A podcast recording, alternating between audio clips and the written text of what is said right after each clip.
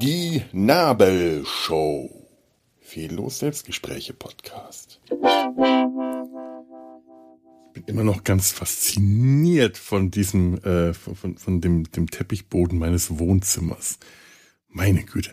Also nicht so, nicht so sehr, weil, weil, weil, weil, weil, weil was mache ich denn hier eigentlich? Ähm, guten Morgen, guten Morgen, liebe Zuhöris. Es war ein sehr schlechter Einstieg für, für eine Folge. Aber es, es stimmt. Also ähm, dadurch, dass ich äh, für, für, den, für die, die Yoga, äh, äh, ähm, für die, das Online-Yoga, das ich neulich, nämlich neulich die erste onkologisches Yoga, also hm, ähm, abgestimmt auf, auf Leute, die nicht so richtig super fit sind, weil, ne, onkologisch halt, Krebspatienten und ähm, zu Hause. Also sanftes Yoga mit Meditation. Nur dummerweise halt zu Hause, also was ja irgendwie ganz gut ist wegen Risikogruppe, da dann ist man äh, entspannter. Nur ist bei mir fehlt bei mir einfach der Platz. Also habe ich das Wohnzimmer freiräumen müssen. Das war schon eine größere Aktion, was sich da alles an Haufen und Stapeln angesammelt hat, die immer weiter in die Mitte des Wohnzimmers äh, äh, vorgedrungen sind und mich dazu äh, gezwungen haben, Bahnen zu gehen. Das ist wirklich, ich, wenn ich das Wohnzimmer durchquert habe, bin ich auf einer Schlangenlinienbahn gegangen. Das, das, das ist das jetzt, was mich gerade so fasziniert das ist toll. Ich, ich drehe mich gerade weg, Entschuldigung, aber ich muss ja dabei wirklich irgendwie mein, mein Wohnzimmer anschauen und dann um das Mikro herum mich winden. Das geht nicht. Also ich habe jetzt das, den, den, das Wohnzimmer betrachtet. Jetzt muss ich aus der Erinnerung. Jetzt liegt das Wohnzimmer hinter mir in meinem Rücken, aber ich weiß ja, wie es aussieht. Und ihr müsst gar nicht wissen, wie das aussieht, weil wozu auch? Ihr müsst nur mir glauben, dass es wunder wunderschön ist, diesen freien Teppichboden betrachten zu können. Also, also für mich, für euch wahrscheinlich nicht. Also das ist jetzt nicht so der Vergleich mit einem äh, Sonnenaufgang über den Rieselfeldern von Metebedis 4 oder ähm, ein, ein, ein, ein, ein griechischer Tempel bei Sonnenaufgang. Macht, macht, klingt das besser? Hm, wenn ja, dann möchte ich, ich, ich will das nicht wissen, warum. Griechische Tempel bei Sonnenaufgang. Ich bette euch. Ich, äh, ich mache das, äh, das kommt mir gerade deswegen in den Sinn, weil bei diesem Yoga, das ich da mache und für das ich halt den Teppich freigeräumt habe und das sich gerade so äh, enorm befreiend anfühlt, dass da eine große äh, helle Fläche jetzt gerade in meinem Wohnzimmer ist, wo sonst überall Haufen rumstehen. Das, ähm, das gibt mir diesen, ähm, wenn ich da morgens aufstehe und dann, dann ins Wohnzimmer komme, denke ich, wow, wie sieht das denn hier aus? Das gibt mir so ein befreiendes Gefühl. Wow. Und ähm, dann lag ich da rum auf dem, auf dem Boden, hatte meine Yogamatte ausgerollt, die ich jetzt nicht extra habe kaufen müssen, sondern ich habe früher tatsächlich Yoga gemacht und ich war gar nicht mal so schlecht drin. Dafür, dass ich dick und unsportlich bin, habe ich äh, so, das hat auch eine längere Zeit gedauert, das geht ja nicht so flott, dass man den herabschauenden Hund so von mir nix, dir nix auf jetzt auf gleich. Äh, Moment, ich muss mir mal eben kurz, meine Nase ist total zu. Und das ist jetzt gerade eine schwierige Angelegenheit. Das hätte ich vorher machen sollen. Entschuldigung. Die Nase frei zu kriegen, ist, wenn sie gebrochen ist, nicht so nicht so einfach, weil schneuzen soll man nicht. Das ist jetzt so ein freies Schnauben, dem ich ein Taschentuch unter die Nase halte und versuche mit moderatem Innendruck den Rotz aus der Nase zu blasen. Es ist sehr unangenehm. Ah, so, ich muss jetzt reichen. Ja, und dann wird sofort nachgespült. Mit, uh, einen besonders ekligen Meerwasser-Nasenspray, einen pflegenden, da hätte ich irgendwas anderes nehmen sollen, aber äh, das übliche Nasenspray darf ich nicht wegen Bluthochdruck. Ich bin ein menschliches Wrack, was ich alles an Wehwehchen und äh, Sollbruchstellen habe, das ist schon nicht mehr feierlich. Ah. Ach, wo war ich denn jetzt gerade? Jetzt habe ich es vergessen. Jetzt kannst du mal aufhören, Nase zu blasen, hat irgendeiner unserer Lehrer mal äh, ikonischerweise gesagt. Und das hat sich, äh, dies, diese Formulierung hat sich verfestigt im kollektiven Gedächtnis. Nase blasen. Ah, ähm. Entschuldigung, das geht jetzt gerade, jetzt geht das los. Das hört jetzt, das reißt jetzt nicht ab. Da müsst ihr jetzt einfach mal durch. Tut mir ehrlich super leid weil ich schneide ja hier sowas nicht. Und bei der Nabelshow habe ich mir vorgenommen, solche Sachen nicht zu schneiden, sondern das äh, akustische Gesamterlebnis einer Aufnahme euch in voller Gänze äh, äh, zugutekommen zu lassen. Ihr profitiert jetzt davon, in, äh, äh, glaubt mir das einfach, ihr profitiert jetzt davon, dass ihr das jetzt erlebt. Ich weiß nicht wie, aber glaubt, müsst ihr mir einfach glauben. Ihr sagt, wie, wie können wir davon profitieren, dass du uns hier was vorschneuzt und uns hier ins Mikro rotzt? Das ist echt nicht. Nein, glaubt mir. Glaubt mir. Es ist eine wertvolle Erfahrung für euch. Sonst müsste ich ja schneiden. Das ist, glaubt mir, das ist eine wertvolle Erfahrung. Ähm, und ich habe überhaupt total vergessen, wo ich jetzt eigentlich war. Ähm, hm, hm, hm, ja, Yoga. Ja, früher war, war, äh, war, Yoga ein bisschen anstrengender gewesen, hatte ich festgestellt. Aber ich war ja gut, ich darf ja noch gar nicht so viel mich anstrengen wegen gebrochener Nase und so. Da war das ganz richtig. Wenn ich da jetzt Sport gemacht hätte, ähm, ne, wäre das nicht so, also richtig Sport, schweißtreibend und so, das hätte ich noch vermeiden müssen. Also so langsam darf ich wahrscheinlich auch wieder. Ähm, ist jetzt auch schon äh, zwei Wochen her und die Nase ist schon ziemlich gut verheilt. Aber gewisse Dinge sind halt noch unangenehm, wie eben Schneuzen und wahrscheinlich auch richtig, richtig anstrengender Sport.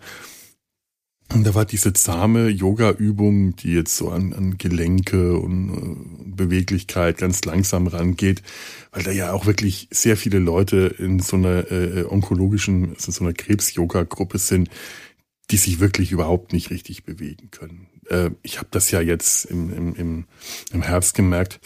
Na, Oh Gott, das geht, das nimmt kein Ende, das reißt nicht. Aber das hätte ich irgendwie vorher mal durchspülen müssen. Das, also bei, vor der nächsten Aufnahme verspreche ich euch, bin ich durchgespült und dann passiert das hoffentlich nicht wieder.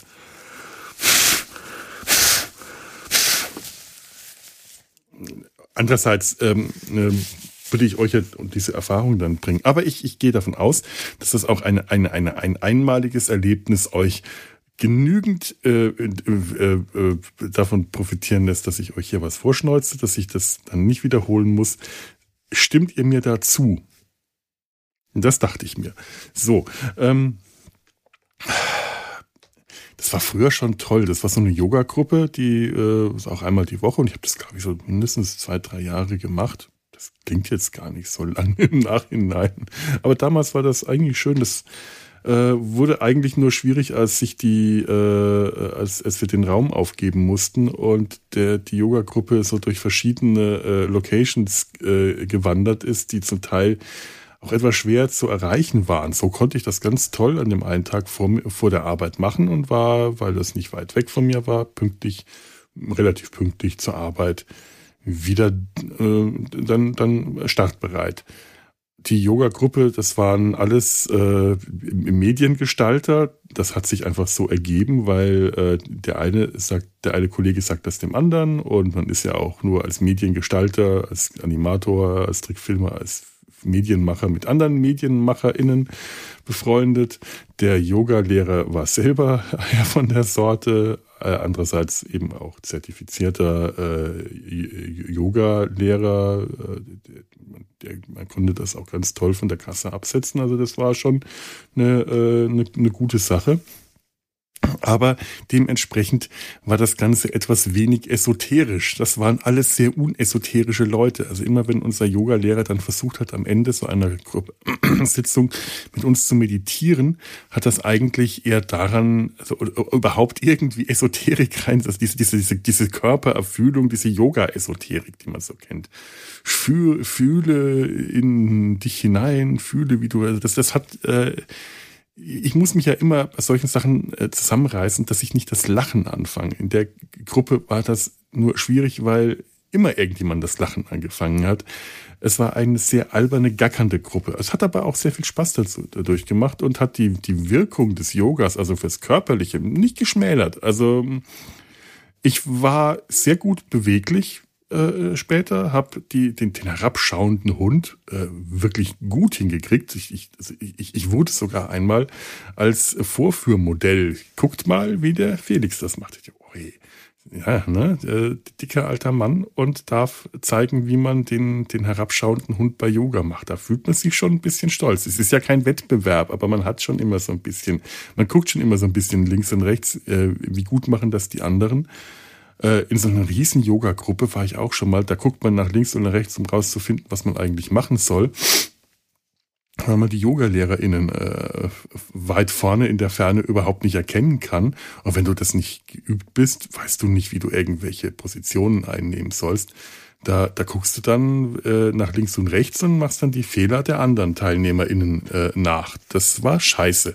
Aber in dieser anderen Yoga-Gruppe, in der, also die, die ich jetzt gerade so schön gelobt habe, die alberne, war das sehr schön. Die war von der Größe her genau richtig. Man hat den Yogalehrer äh, in, in der Ferne äh, gut erkennen können, weil die Ferne nicht so fern war.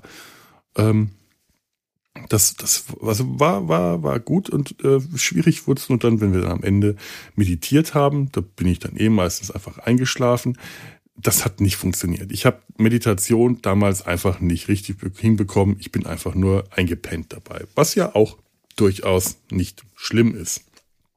Meditation kann einfach nicht jeder. Das ist so eine Sache, da muss man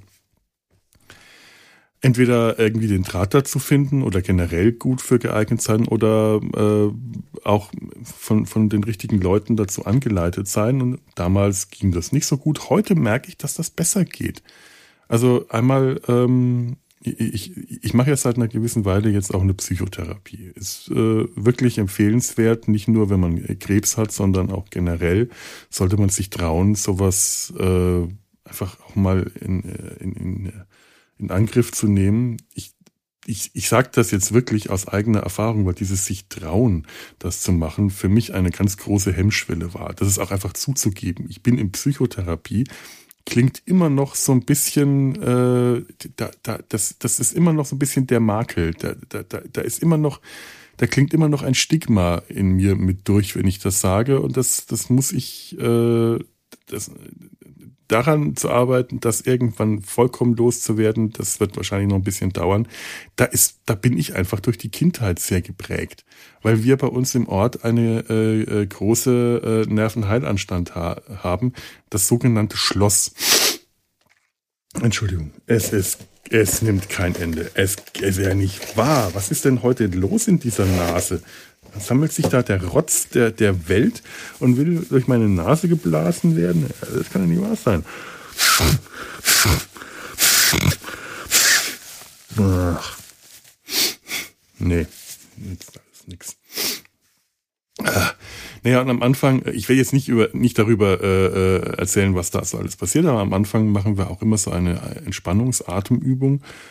Und da hätte ich früher sofort Widerwillen gegen gefunden. Viel zu, dies, dieses, da hätte ich gesagt, boah, dieses Gesäusel, das geht ja gar nicht.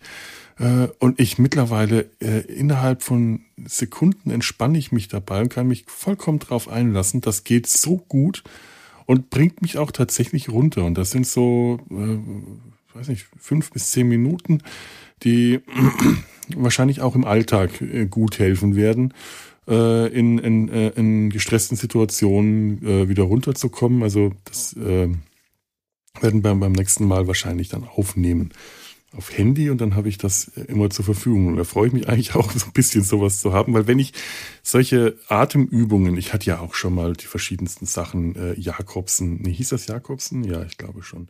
Oder autogenes Training oder Muskel, progressive, genau, progressive Muskelentspannung nach Jakobsen, das ist das, glaube ich. Vielleicht bringe ich auch was durcheinander. Ich kann es jetzt gerade nicht so richtig sagen. Ähm, wenn ich angeleitet werde und bereit bin, das anzunehmen und die richtige Person das vorhin macht, dann kriege ich das auch hin. Von mir alleine aus geht das nicht. Ich muss irgendwie die Stimme von außen hören, die mich dazu anleitet, damit ich äh, mich darauf drauf einlassen kann, damit ich darauf einsteigen kann. Wenn ich das von alleine mache, geht gar nichts. Das ist furchtbar. Da bin ich nicht zu nichts in der Lage. Und jetzt ähm, wollen wir das äh, jetzt diese Woche mal schauen, das mal aufnehmen, ob das dann auch mit, mit äh, von Band her klappt. Ich bin da zuversichtlich, weil ähm, jetzt das, das andere, nämlich das Yoga, die, das onkologische Yoga, von dem ich gerade gesprochen habe, ähm, da hatten wir am Ende auch, das war dann eine längere Sache, so eine halbe Stunde, so ein, ähm, äh, äh, äh, wie, wie, wie nennt sich das? Irgendwo steht Yoga Nidra. Yoga Nidra ist so eine, ähm, ja, also ich würde es als Meditationsübung äh, ansehen. Man liegt auf dem Rücken, ähm, muss sich zudecken, weil das äh, der, der Körper ein paar Grad abkühlt dadurch. Warme Socken, ganz wichtig.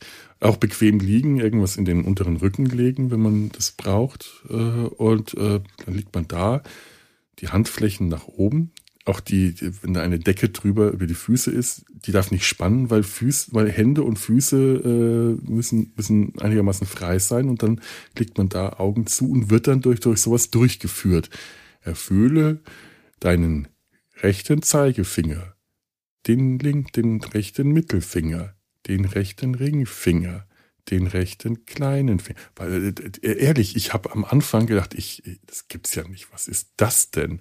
Ich, äh, da, da habe ich mich unglaublich zusammenreißen müssen, nicht zu lachen, weil es hätte ja diesmal nicht mal jemanden gestört, wenn ich gelacht hätte. Das war ja äh, ein, ein Online-Kurs und wir haben alle brav unsere Mikros ausgeschaltet und man hätte noch nicht mal gesehen, was ich da mache, weil äh, ich wohlweislich mein, meine Laptop-Kamera nicht auf meinen Wohnzimmerteppich gerichtet habe, weil ich da da unten rumliege. Das, äh, der, der, das, das, das ist ja doch, das wäre mir zu creepy gewesen. Aber ich wollte, ich wollte ja, dass das funktioniert. Ich wollte ja, äh, dass, dass, dass das was bewirkt, weil ich mir ehrlich ganz viel davon versprochen habe. Ich habe keine Ahnung, ob ich mir zu viel davon verspreche, aber ich, ich habe mich einfach gefreut, jetzt kann ich endlich was machen. Das hat so nach der nach der Reha im Herbst war das so ein, so ein, so ein Dranggefühl. Ich muss was machen, ich muss was machen, damit ich äh, jetzt äh, gegen meinen Zustand, gegen mein, meine Krankheit, gegen meine, äh, aus, aus diesem Loch, in dem ich bin, muss ich irgendwie rauskommen. Da habe ich so viel in Angriff genommen und bin halt durch die äh, Nachricht der Metastasen, die gewachsen waren, äh, direkt, direkt nach der Reha wirklich äh, sofort am nächsten Tag war das nach der Reha oder, oder gefühlt am nächsten oder übernächsten Tag hatte ich diese Nachricht bekommen und das hat mich so ausgebremst damals. Das war so schlimm. Ich war so motiviert. Ich wäre ins Fitnessstudio gegangen. Ich hätte Sachen gemacht. Ich war gerade so richtig, jetzt geht's los, jetzt geht's mir gut, jetzt geht's bergauf und dann BOM kam der Schlag und dann hat das erstmal einen Monat gedauert, bis die, Nachricht kam, die Metastasen sind auch nicht gewachsen. Das war Pseudoprogress, Pseudowachstum äh, wie ich ja schon erzählt habe, dass das ist äh, was, was in äh, der Immuntherapie äh, vorkommen kann. Und jetzt fühle ich mich gerade wieder so, jetzt kann ich was machen, jetzt kann ich was machen. War aber erstmal, nachdem ich die gute Nachricht bekommen habe, und das ist jetzt ja auch schon wieder ein Monat her, einfach in der Luft gehangen. So einen Monat ungefähr. Nanu. Aha. Liebe Freunde und Freundinnen, es ist 7.45 Uhr muss ein gewisses Ritual jetzt. Äh, und auch das hier wird äh, euch, so, für euch mache ich das alles live vor der Kamera.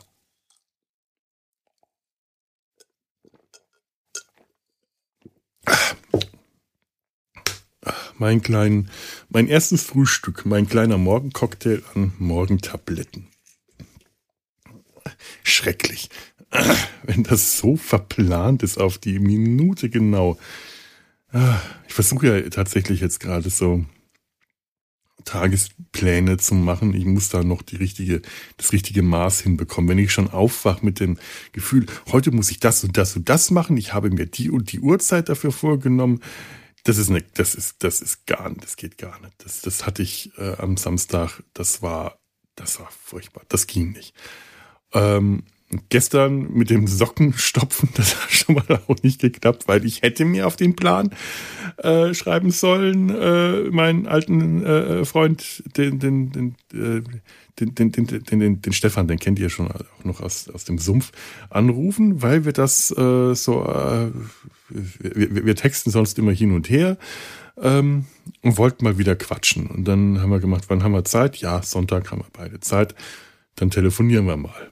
Und ich weiß, dass sowas lang dauert. Das waren dann zweieinhalb Stunden. Beim, beim Podcasten macht man bei sowas zwischendrin mal Pinkelpausen. Beim Telefonieren komischerweise nicht.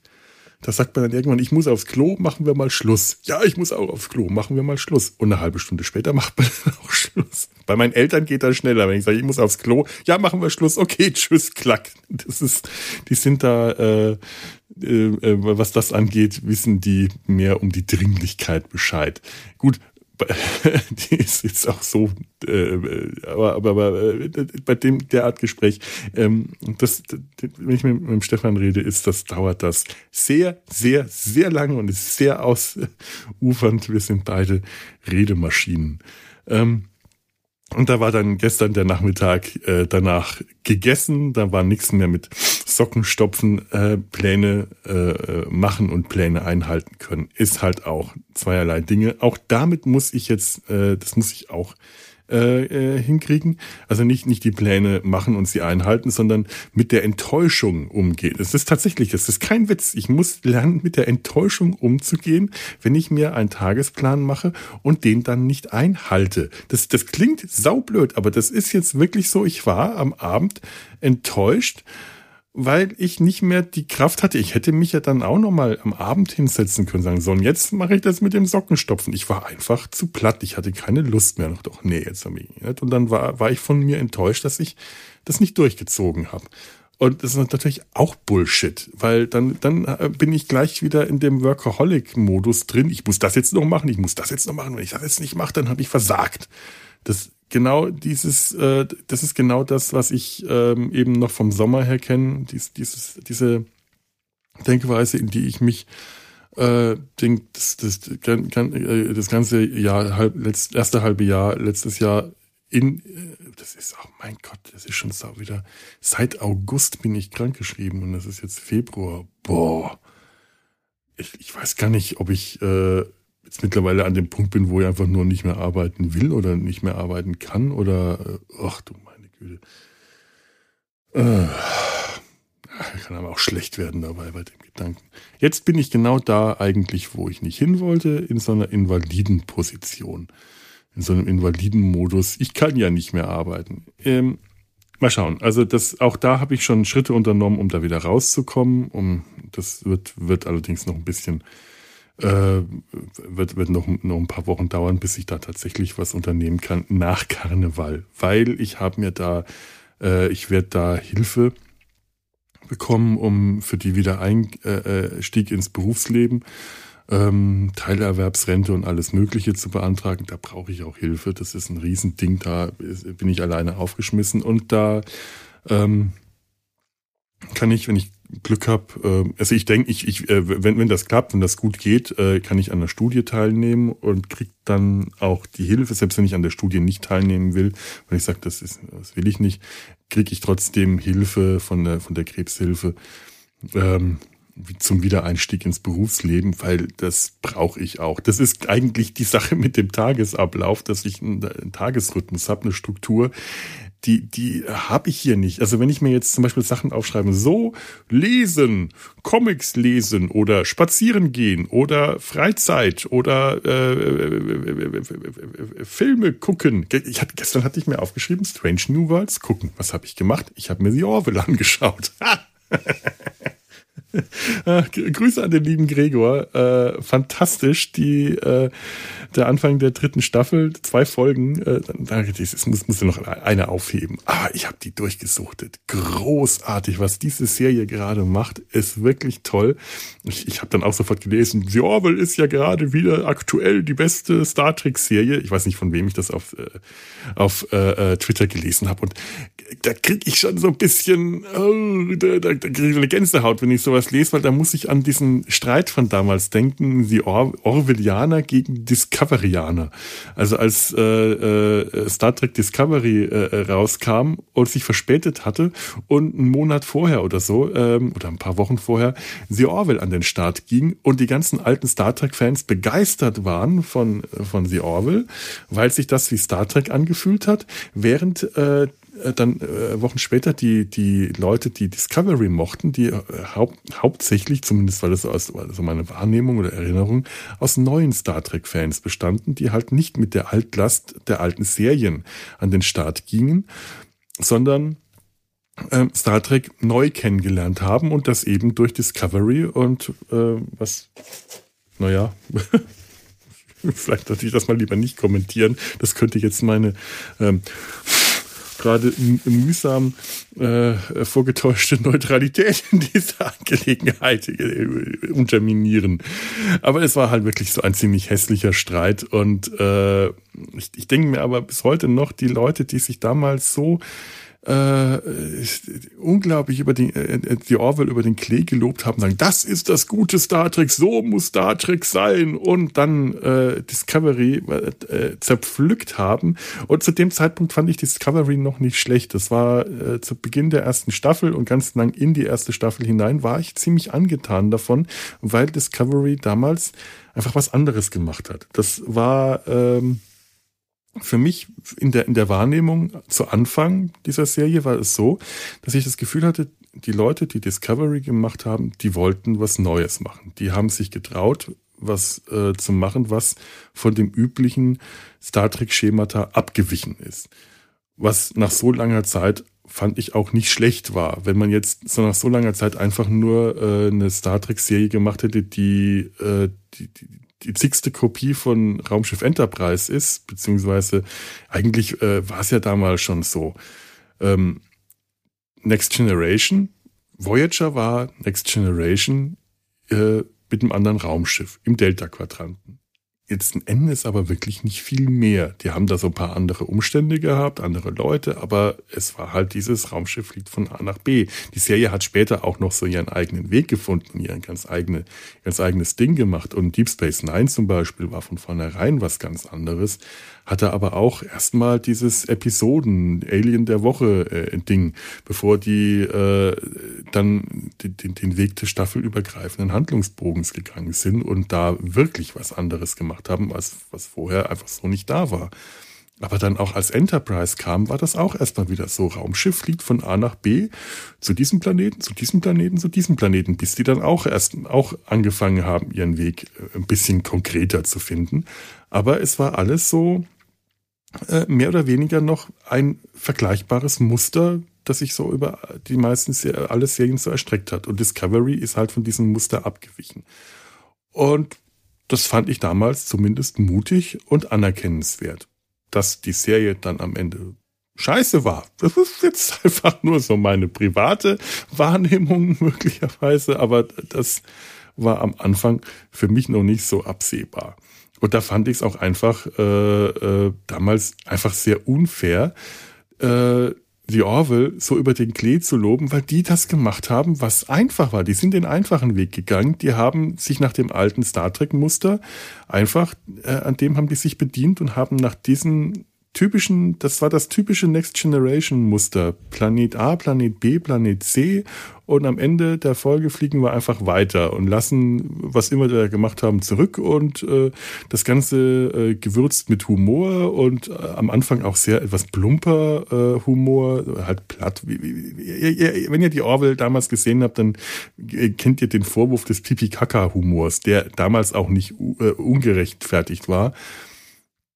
Aber es war halt, ähm, es war leichte Kost und genau das, was äh, äh, verhungerte Star Trek-Fans und Faninnen äh, alten Schlages wollten.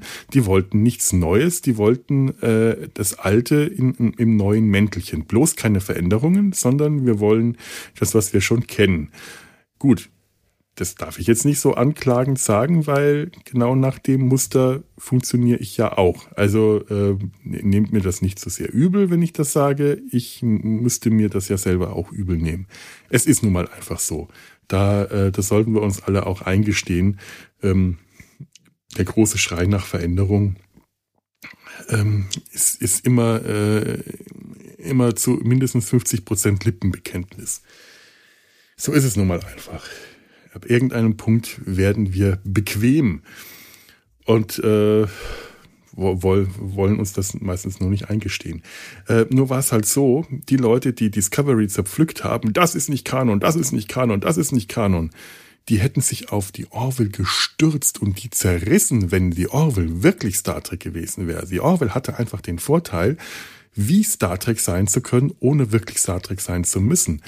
Und ich rede jetzt nicht davon von den Uniformen oder dem Raumschiff oder äh, der, der, der, der Struktur, dass die Föderation da die Union hieß und so. Sie haben einfach so viele Dinge gemacht, die in Star Trek einfach nicht denkbar gewesen wären, die einfach falsch gewesen wären. Die hatten Sachen eingeführt, die hättest du die in Star Trek eingeführt, die, die, diese Androidenspezies, zu der Isaac gehört, oder äh, alles Mögliche. Das hätte, äh, wäre das Star Trek gewesen, hätten sich die gleichen Leute, die Discovery wegen jedem Furz an äh, Kanonbruch äh, äh, äh, verdammt hätten und äh, die hätten sich drauf gestürzt. Aber so war es ja nicht Star Trek. Dann kann man sagen, das ist das beste Star Trek gewesen. Es war einfach ähm, der, der einfache billige Weg und ich finde immer noch, dass es falsch war, äh, die, äh, die Orwell als das bessere Star Trek zu loben. Und auch heute finde ich das immer noch falsch, weil es ist nun mal einfach nicht Star Trek und kann es sich daher leicht machen, das bessere Star Trek zu sein.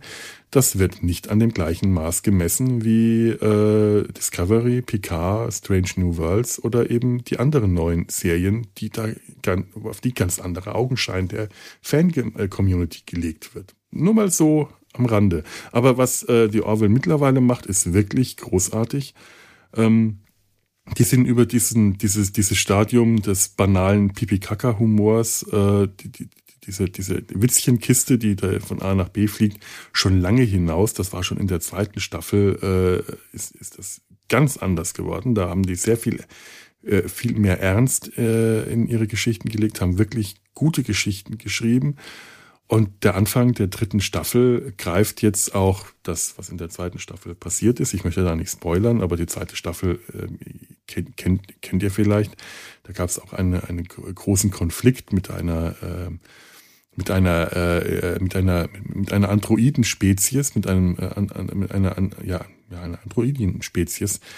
Also auch der Android, der da an Bord der Orville ist, Isaac, quasi das Pendant zu Data, der nicht fühlende Android, nicht fühlen könnende Android, den der auf der Orwell nochmal um ein paar Ecken konsequenter durch, durchgezogen wurde. Ähm, ja, mit, mit seiner Spezies gab es eine großen, große Auseinandersetzung. Ich werde da jetzt nicht ins Detail gehen, das werde ich nicht, nicht spoilern.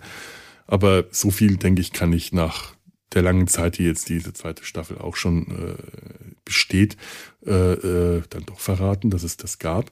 Und die äh, dritte Staffel, gerade der Auftakt, setzt sich nochmal ganz stark damit auseinander. Ähm, ja, wie, wie äh, mit den Auswirkungen, mit den privaten Auswirkungen, denn äh, wir haben da, äh, wie das ja auch in Star Trek öfter mal war, eine, äh, ein Individuum einer äh, verfeindeten Alienspezies, der aber immer noch unter äh, den, also den, den, den Leuten lebt, die gegen diese, diese Feinde gekämpft haben und auch äh, schlimme Dinge erlebt haben im Kampf gegen diese Feinde. Und trotzdem haben wir, wie zum Beispiel Odo auf Deep Space Nine, der äh, der auf Deep Space Nine lebt, unter der Föderation, unter, unter, äh, unter äh, seinen Kollegen der Föderation und äh, Bajoranern und auch äh, Ferengi, die, eine, eine bunt gemischte Spez äh, Gruppe, deren gemeinsamer Feind das Dominion ist. Das Dominion geführt von den Gründern. Die Gründer, das ist, sind diese äh, Formwandler-Spezies, für die jetzt die, die Deep Space Nine nicht so gut kennen. Ich, ich gehe mal davon aus, dass es da eigentlich gar keines hier so viele geben könnte, weil sich das meine Hörerschaft ja wahrscheinlich auch aus äh, meinem Star Trek Podcast hauptsächlich äh, generiert. Aber Odo lebt halt weiter ähm, äh, unter äh, als mit dem Gesicht des Feindes unter ähm, ja der, seines unter unter seinen Kollegen, die ihn deswegen ähm, ja unter Leuten, die ihn eigentlich deswegen anfeinden. Oder Garak, der Cardassianer, der auf der Station geblieben ist, nachdem die Cardassianer abgezogen sind.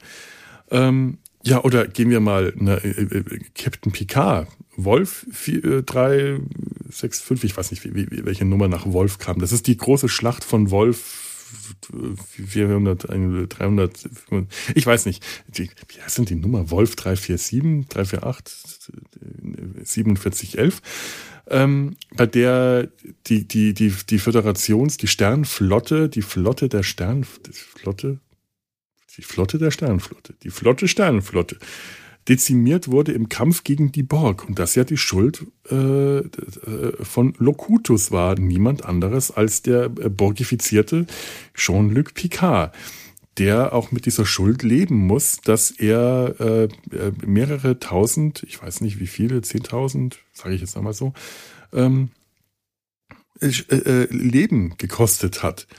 Aber anschließend äh, weiter in der Sternflotte bleibt der, der nimmt nicht seinen Abschied, der wird auch nicht vor Gericht gestellt, der bleibt Captain, der bleibt einfach Captain seines Raumschiffs weiter. Weil, weil gestern kam auch wieder auf Twitter irgendwo äh, die, die, die Anklage, äh, nicht die Anklage, ähm, äh, kam der Name Agnes Girardi auf. Falls ihr Star Trek Picard gesehen habt und äh, vielleicht euch auch schon freut auf die dritte Staffel, die demnächst kommt, ich freue mich total drauf, dann kennt ihr noch Agnes Girardi, die in der ersten Staffel Picard ähm, ihren, ihren, ihren Liebhaber Dr. Dingensbummens jetzt äh, getötet hat, umgebracht hat. Ähm, wie hieß denn der? Der, der, kam, der kam auch schon in der alten äh, Serie vor, also nicht in der ganz alten, sondern in äh, Next Generation. Das war der Robotiker, äh, äh, äh, der, der, der, der Data demontieren wollte. Egal, auf jeden Fall hatte den Agnes umgebracht, unter Fremdeinfluss. Und in der zweiten Staffel äh, schien es so, als ob dieser Mord ihr äh, einfach durchgegangen worden ist, was nicht stimmt. Denn Agnes Girardi wurde vor Gericht gestellt, sie wurde freigesprochen, sie hat unter Fremdeinfluss gehandelt und hat auch, muss auch mit diesem Stigma leben, auch wenn das äh, auf den ersten Blick nicht so wirkt. Aber sie ist äh, eine Außenseiterin in der Gesellschaft, weil sie äh, eine, eine freigesprochene Mörderin ist. Denn dass sie eine Mörderin ist, ist klar. Sie ist nicht freigesprochen, weil sie unschuldig war, sondern weil, also weil sie den Mord nicht begangen hat, sondern weil sie den Mord aus unter fremdem Einfluss begangen hat. Die Fangemeinde zerpflückt dann Agnes. Also das wirklich in der zweiten Staffel hat man das unter Fankreisen immer wieder gehört, oh, Agnes, die darf wieder dabei sein, die geht, der wird alles durchgehen lassen, wie kann das sein? Das ist eine Mörderin und die ist einfach dabei. Das ist wirklich unfair, weil äh, es ist halt nun mal auch einfach so, alle bringen sie permanent Leute um, äh, gerechtigt, gerechtfertigt oder ungerechtfertigt, da kann man jetzt eh noch drüber streiten, inwiefern ist ein, äh, ist das Töten von Menschen ähm, überhaupt äh, gerechtfertigt oder ungerechtfertigt. Ich muss mal gerade ganz kurz, ähm, nee, Moment, hier habe ich's, ich Ich habe mir, hahaha, ich habe ein tolles Zitat, genau an dieser Stelle. Wo habe ich denn das? Ich muss mal schauen, ich habe mir das aufgeschrieben. Ähm, warte mal, warte mal. oh, ich glaube, ich kann heute zum ersten Mal, äh, das ein Zitat, na, Mama, der Tod eines Einzelnen ist eine Tragödie. Der Tod von Millionen ist Statistik. Josef Stalin. Ich habe Josef Stalin zitiert. Wow. Ja, ne? So ist es nämlich einfach mal. Captain Picard ist, äh, hat Zehntausende äh, das Leben gekostet und nix der, der ist einfach danach wieder Captain, muss sich selber noch mit irgendwelchen äh, Gewissensbissen herumplagen, aber der wird ähm, von seiner Crew einfach wieder akzeptiert. Die sagen so schön, dass du wieder da bist. Ja, okay, äh, du hast den Tod von 10.000 Leuten verursacht. Leute, die wir kennen. Freunde, Kollegen, Familie auf den anderen Schiffen, aber macht nichts. Du bist ja unser Captain, du gehörst zu unserer Crew, tralala, tüdelü, du bist wieder da. Ich glaube auch nicht, dass der vor Gericht gestellt wurde. Äh, äh, weiß das jemand? Weiß jemand, ob es ein äh, äh, Kriegsgerichtsverfahren gegen äh, Jean, Captain Jean-Luc Picard gab? Ich glaube nämlich nicht. So, der muss nicht damit äh, arbeiten, dass er äh, kämpfen, dass er anschließend abgelehnt wird von seinen Kollegen. Und wir haben es jetzt hier, und das ist jetzt äh, ein bisschen ein Spoiler, aber ich werde jetzt nicht ins Detail gehen, eben bei der Orville. Ähm, da gab es durch den Konflikt äh, mit, also auch, auch Odo muss zwar dadurch kämpfen, dass er abgelehnt wird und Garak muss dadurch kämpfen, dass er damit kämpfen, dass er abgelehnt wird. Also bei denen ist das da, bei denen wird das thematisiert. Da ist das durchaus Thema. Äh, aber deren Schuld ist ja nicht so groß. Anders ist jetzt so bei ähm, Isaac, wenn ihr das verfolgt habt, die zweite Staffel, dann wisst ihr, dass der durchaus eine größere Schuld mit sich trägt als Odo, der einfach nur das Gesicht, äh, der halt dieser Spezies gehört, selber aber eigentlich keine äh, vielleicht nicht unbedingt, äh, es ist ja bei Isaac auch nicht so, dass der tatsächlich äh, Kriegsverbrechen begangen hat, aber er trägt eben dieses Gesicht und muss jetzt damit kämpfen, dass äh, er von seiner Crew eben nicht einfach so äh, äh, anstandslos, dass alle auf dem Schiff sagen, gut, dass du wieder da bist. Ja, tralali, tralala.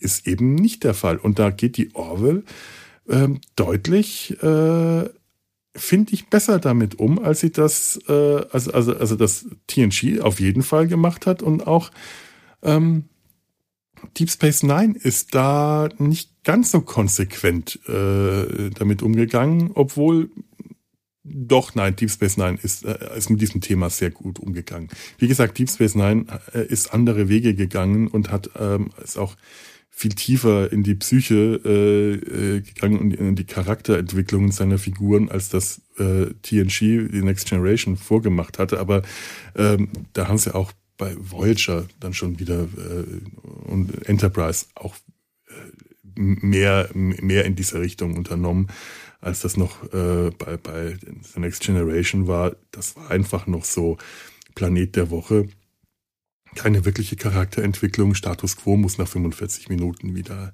erhalten sein. Und das ist jetzt bei den, das war bei den späteren Serien nicht mehr ganz so der Fall, bei Deep Space Nine eben gar nicht. Da haben die äh, ganz deutlich auf Entwicklung äh, Wert gelegt, äh, Charakterentwicklung wie auch Storyentwicklung über die ganze Serie. Und äh, hier bei The Orville machen sie das auch nicht. Da gehen sie auch wirklich äh, viel mehr in die Tiefe und bauen wirklich eine Geschichte auf. Die Orville der dritten Staffel, das ist nicht die, die Orville der ersten Staffel. Da ist viel passiert und da wird auch, denke ich, noch sehr viel passieren. Ich bin auch sehr gespannt. Also ich möchte auch über Isaac, wenn äh, die dritte Staffel durch ist, mal gerne schauen, wie sich da der, äh, äh, wohin der sich bewegt hat, wohin der seinen Weg gegangen ist und dann, wenn alles gut geht, gerne eine größere Folge in Data seinem Hals darüber machen.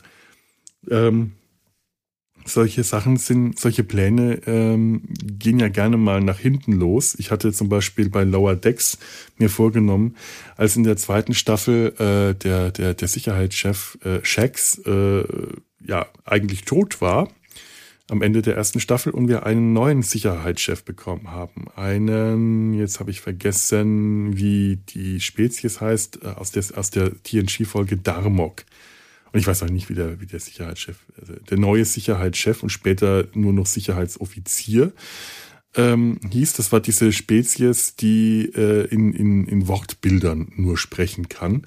Und ich dachte mir, spannend, was machen die jetzt mit dem? Eine, neu, eine neue Figur, die äh, die Damok und Tanakra auf, auf, auf dem Meer und, und so. Äh, Hans-Jürgen, seine Augen offen. Äh, und so. Und man, und man den, den Kontext ähm, dessen, was er gesagt hat, eben aus der, äh, aus, aus, aus der Geschichte seines Planeten, seines Volkes, aus den Mythen und Sagen heraus erkennen muss, was als einem als Außenstehenden natürlich nicht so ohne weiteres möglich ist. Und ich dachte mir, oh ja, toll, spannend. Das werden die jetzt, denke ich, noch vertiefen, was sie damals in dieser äh, sehr bemerkenswerten TNG-Folge angefangen haben dann schauen wir doch mal nach der zweiten Staffel Lower Decks, machen wir eine Folge über die, die, die, diesen Heini. Der Heini war aber dann nach einer Folge plötzlich nicht mehr so interessant. Und in der einen Folge, in der er äh, als Hauptfigur aufgetreten war, ist er nach zehn Minuten in eine Handpuppe verwandelt worden und hat gar nichts mehr gesagt. Und das war, da war ich sehr enttäuscht, muss ich sagen. Und so enttäuscht, dass ich dann auch Lower Decks erstmal wieder auf die lange Bank geschoben hatte. Deswegen ist Lower Decks in, in Data seinem Hals auch moment auch immer noch total unterrepräsentiert, obwohl ich diese Serie wirklich toll finde und viel Spaß daran habe und die auch wirklich äh, tolle Geschichten geschrieben haben. Aber irgendwie war es jedes Mal so, wenn ich was über Lower Decks machen wollte, kam dann irgendwas dazwischen und dann hatte ich keine Lust mehr. Und ähm, ist gerade fast schon wieder passiert, aber demnächst wird es hoffentlich auch eine Folge zu Lower Decks geben. Wir haben da was vor. Mal schauen, ob das klappt. Aber äh, ich denke mal, eine ähm, Folge über Isaac zu machen, ähm, das könnte, das könnte funktionieren, weil ich bin mir ziemlich sicher, mit Isaac werden sie noch das ein oder andere machen in der dritten Staffel. Und selbst wenn nicht, wäre jetzt schon an diesem Punkt eigentlich äh, ganz toll, die Entwicklung dieser Figur bis Anfang der dritten Staffel zu verfolgen. Da ist wirklich viel passiert. Ähm, ja, und ich denke mal, ähm, warum habe ich jetzt äh, eigentlich die ganze Zeit über die Orwell geredet? Ich wollte doch, äh, ich wollte über, über Yoga reden, über diese Meditation. Wo bin ich denn jetzt da abgewichen? Lass alle Gedanken kommen und äh, lass sie an dir vorüberziehen. Das ist ja auch bei der Meditation, es wird dann so gesagt, man soll nicht versuchen, mit Gedanken ähm, das zu erzwingen, dass, dass, äh, dass man äh, an nichts denkt, sondern alle Gedanken kommen und, und weiterziehen lassen. Also jeden Quatsch, an dem man beim Meditieren denkt, ob das jetzt Star Trek ist oder ob man oder den Müll rausbringen oder was weiß ich was, einfach kommen lassen. Einfach, einfach äh, so machen wie der Affe auf dem äh, Felsen von Gibraltar, der sich auf die Schulter äh, der netten Australierin gesetzt hat, mit der ich da auf dem Felsen war, einfach laufen lassen.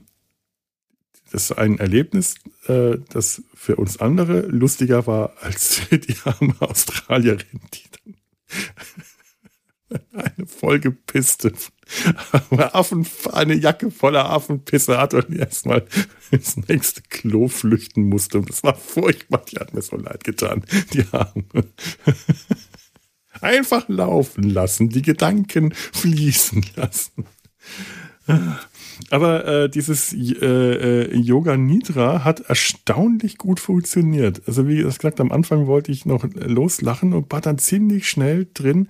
Es ist aber auch so durch die Übung, die ich äh, eben noch vom jahrelangen Yoga mache, äh, sowas wirklich zu machen, in den Körper hineinzuhören, was dann einem immer gesagt wird, was schon so, so, so lächerlich klingt weil du hörst nicht in den Körper hinein oder in den Körper hinein fühlen, wird, glaube ich, immer gesagt. Klingt auch doof, weil auch das äh, das funktioniert irgendwie so nicht. Den Körper wahrnehmen, das sind alles so Formulierungen, da äh, dreht sich mir eigentlich immer erstmal so äh, äh, ach, alles um. Ach nee, komm mir mit dem Esoterik-Scheiß auf. Aber es funktioniert. Ähm, und es hat eigentlich deshalb funktioniert, weil ich das beim Yoga nicht esoterisch gemacht habe, sondern rein körperlich.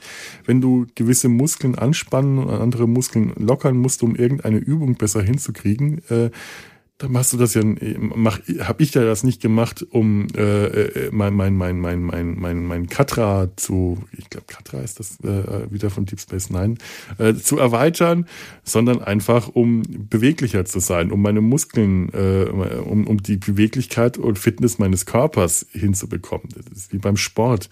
Äh, wenn du äh, die, die, die falsche Körperhaltung kann alles, äh, kann dir alles kaputt machen. Dann zerrst du dir irgendwas und dann hast du kein, kein positives äh, Ergebnis beim Sport, sondern hast du nachher eine Muskelzerrung und kaputten Rücken. Und dann habe ich dann halt auch beim, beim Yoga gelernt, so, ähm, sich nach vorne beugen, runter zu den Zehen. Am Anfang habe ich es geschafft, mich nach vorne beugen und runter zu den Knien zu kommen. Und war ja schon ganz schön happy drüber, dass ich es immerhin geschafft habe, bis zu den Knien zu kommen. Und so im Laufe der Zeit habe ich es dann geschafft. Dann hat man, dann baut man sich vor sich so, so Korkklötze auf, damit man auch tatsächlich irgendwo anfassen kann. Das ist auch nicht bei jedem Yoga üblich. Ich glaube, das ist, war damals Iyengar-Yoga. Ähm, da nimmt man Hilfsmittel zur Hand, also Klötze, Gurte, wenn du zum Beispiel auf dem Boden sitzt und die Beine äh, lang ausstreckst und zu den Zehen fassen musst. Das schaffst du nicht von jetzt auf plötzlich. Und im falschen Yoga, wenn du Power-Yoga oder so machst, dann versuchst du das und dann zerrst du dir was dabei. Das ist ganz schlimm. Beim Iyengar-Yoga nimmst du dann Hilfsmittel, dann äh, schlingst du einen Gurt um die Füße und packst den Gurt an. Und wenn du dann äh, nur bis zu den Knien kommst, dann kommst du halt nur bis zu den Knien und vielleicht schaffst du es dann in der nächsten Woche oder im nächsten Monat oder nach vier Schnitzungen einen Zentimeter weiter und nochmal einen Zentimeter weiter. Und nach einem Jahr kommst du dann tatsächlich bis an die, die Zehen ran. Und irgendwann bist du so weit, dass du die Füße umfassen kannst mit den Händen. Äh, und irgendwann kannst du dich richtig nach vorne legen. Das sind alles so Dinge, die sich so nach der Zeit steigern. Und da ist es halt auch ganz wichtig zu wissen, ähm, welche Muskeln spanne ich jetzt besser an, welche lasse ich locker und das musst du ja auch erstmal dann erspüren können. Das, das bringt nichts zu sagen, die und die Muskeln über dem und dem Körperteil äh, äh, anspannen, wenn du keine Ahnung hast, wo das liegt. Und es nützt dir auch nichts, dann ein Schaubild vor dir zu sehen. Du musst das im Körper erspüren können. Und irgendwann lernst du das dann. ah, jetzt habe ich es gefunden, jetzt habe ich den Muskel gefunden, den kann ich äh, äh, äh, den, den, wenn ich den entspanne, dann komme ich tatsächlich ein ganzes Stück weiter runter zu meinen Zehen. Fantastisch. Und das habe ich halt im Laufe der Zeit gelernt. Und das hat mir jetzt bei dem äh, äh, Yoga Nidra halt auch ähm, geholfen, tatsächlich die Körperteile äh, erspüren zu können, die mir da aufgezählt wurden. Finger, Hand, äh, Unterarm, Ellenbogen und so weiter. Also, du, du, du, du wanderst da äh, geführt, gef, äh, gefühlt und geführt durch den Körper durch und erfüllst das und äh, kommst dabei tatsächlich in so einen, äh, nicht Trance-Zustand, sondern in so einen Zustand ähm, kurz vorm Einschlafen. Du bist noch wach, gleitest aber gerade ins Einschlafen. Dieser Zustand, den, den hält man, wenn man es wenn man's, äh, wenn, man wenn man's hinbekommt. Kann auch sein, dass man dabei einschläft. Ist auch kein Beinbruch, äh, kann passieren. Kann auch passieren, dass man es überhaupt, dass man überhaupt nicht, dass, dass, dass man einfach wach bleibt und äh, gar, äh, gar nichts klappt. Ist es ja, ist ja auch alles möglich. Aber bei mir hat das von Anfang an recht gut geklappt. So nach, äh, was weiß ich, fünf bis zehn Minuten äh, von einer halben Stunde ich, ungefähr. Das ist so eine reine Schätzung, weil ich keine Ahnung habe, wie viel Zeit da vergangen ist. Aber so nach relativ ein paar Minuten war ich dann tatsächlich drin. Und dann ähm, äh, muss man sich auch selber ein Mantra aufsagen, dass man selber wählt. Das finde ich allerdings momentan wirklich noch so ein bisschen bedenklich, diese Autosuggestion, dass man äh, sich selbst äh, ein, ein, ein, ein Mantra wählt, etwas, das man an sich verbessern will, etwas, was man erreichen will. Aber das muss man dann äh, äh, positiv formulieren, nicht wie ich will schön werden, sondern ich bin schön. Ich, ich, ich habe mir wirklich, also Ne? Also ich, ich, ich bin stark, ich bin gelassen, ich äh, bin der König der Welt. Ich habe ja überlegt, ob ich mir, mir äh, äh, aufsagen soll. Ich bin ein wunderschöner Schmetterling. Ich bin ein wunderschöner Schmetterling. Ich bin ein wunderschöner. Ich kriege jetzt gerade den, diesen, diesen bayerischen äh, Tonfall von Otti Fischer nicht hin, der ähm, der damals in, äh, könnt ihr euch noch erinnern, das große Krabbeln, A Bugs Life, einer der ganz frühen Pixar-Filme mit diesen, äh, mit den Ameisen und den Insekten und Otti Fischer hat diese dicke Raupe gespielt, die äh, sich, sich verpuppen wollte und zu einem wunderschönen Schmetterling werden wollte und am Schluss hat er nur zwei kleine Flügel bekommen, war immer noch die dicke Raupe, aber war glücklich, weil er ein wunderschöner Schmetterling war und das, das könnte ich mir auch aufsagen. Ich bin ein wunderschöner Schmetterling. Irgendwann verpuppe ich mich. Da bin ich ein wunderschöner Schmetterling. Ja, ja. So, ähm, ähm, gerade mache ich das jetzt. Also ich, ich habe mir schon überlegt, ob ich den, den, den, den Tag mit, mit Yoga Nidra beginnen soll, aber ich habe festgestellt, ähm, also das ist ja nicht nur äh, das, das als Start in den Morgen, glaube ich, weiß ich, ob das muss ich mal probieren. Es ist besser am Abend oder am Nachmittag zu machen, weil das ähm, also das ist wie, wie, wie, äh, also ähm, die, die, die, die Yoga-Lehrerin hat äh, gesagt, so eine halbe Stunde Yoga Nidra, das ist ungefähr wie zwei Stunden Schlafen. Äh, genauso erholsam und äh, tatsächlich ist es auch erstmal danach wirklich wie ein Aufwachen. Man braucht äh, ein paar Minuten, bis man wieder ankommt. Aber ich fühle mich wirklich dadurch erholt. Also das ist eigentlich so dass das Nickerchen, das ich häufig mache äh, am, am Mittag oder Nachmittag, von dem ich mich ganz oft nicht so erholt fühle. ich glaube, das werde ich mir jetzt so auf meinen Tagesplan vielleicht schreiben.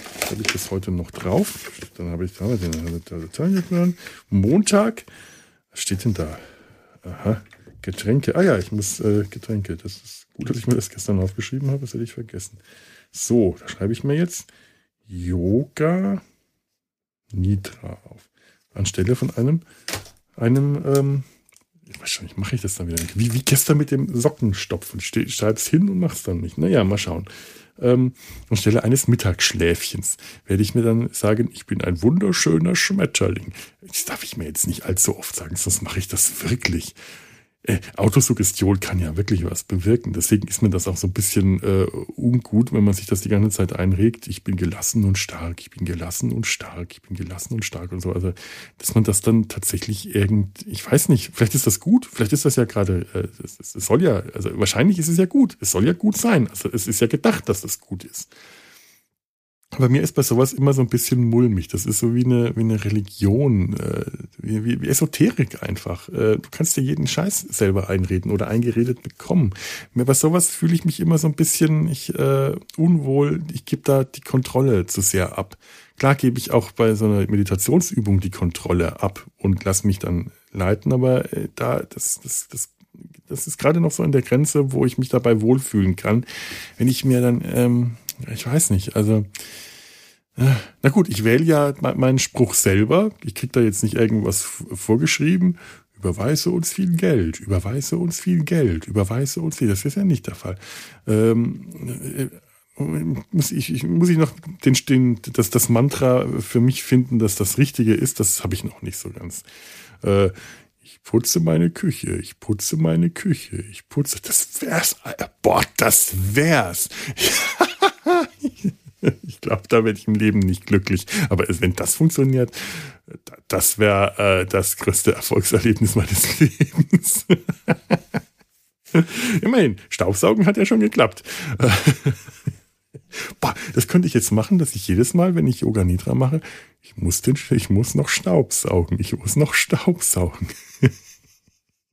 weil, weil also äh, beim, beim ersten Mal hatte ich zwar geschafft, den, den ähm, äh, Wohnzimmer freizuräumen, habe aber nicht mehr geschafft, vorher Staub zu saugen. Und das war schon ein bisschen, dachte ich mir, hm, also irgendwie so richtig schön sauber ist der Teppich ja nicht, auf dem ich hier liege. Äh, als ich dann gestern da gelegen habe, dachte ich mir, oh, schön sauber der Teppich. Bis auf die Stelle, ähm, wo der Staubsauger gestanden hat. Weil äh, Staubsaugen für Fortgeschrittene auch da Staubsaugen, wo der Staubsauger drüber steht. Darunter ist auch nochmal Dreck. Das ist äh, eigentlich ein Anfängerfehler, aber der ist mir dann tatsächlich unterlaufen. Das ist so eine Stelle, da liegen noch Fusseln auf dem äh, Boden und die stören mein inneres Gleichgewicht. Also muss ich jetzt sehr bald schon wieder Staub saugen. Das werde ich mir dann beim Yoga Nidra äh, als Mantra vorsagen ich, ich, ich, sauge Staub. Ich sage, es ist ja nicht, ich muss, ich, soll man, man soll ja nicht sagen, ich muss das noch machen, ich muss das noch machen oder ich will das machen oder ich, äh, ich habe noch nicht Staub gesaugt, sondern man, man sagt das äh, sich auf, ich sauge Staub, ich sauge Staub und dann macht man das irgendwann und dann glaubt man und dann fühlt man und dann verinnerlicht man, ich, ich sauge Staub, ich sauge Staub. Ich habe jetzt gar nicht heute in den Plan geschrieben, ich caste Pott, ich caste Pott, das steht da nicht drin. Da steht Tabletten, Essen, Arzt. Oh, Arzt anrufen. Ja, das muss ich auch noch machen. Genau. Brille, Helm. Müsst ihr gar nicht verstehen können. Aber ihr habt es jetzt gehört. Und damit ist es offiziell. Und wenn ich das dann nicht einhalte, dann fühle ich das Versagen in mir aufsteigen. Es gibt schlimmere Dinge, die man in sich aufsteigen fühlen kann. Hunger zum Beispiel. Das fühle ich jetzt gerade in mir aufsteigen. Und äh, weil äh, das jetzt auch passt mit den Tabletten, steht da, ja, 7.45 Uhr, Tabletten essen. Ja, weil die Zeit jetzt vergangen ist. Jetzt kann ich das eigentlich machen. Nee, kann ich nicht. Ich habe, ach scheiße, ich habe die eine Tablette vergessen, die ich vor dem Essen einnehmen muss. Na gut. Das System ist nicht perfekt. Das System ist nicht perfekt. Ich glaube, äh, ich werde jetzt hier an dieser Stelle einfach mal die Sache beenden und euch einen äh, schönen Tag wünschen. Namaste.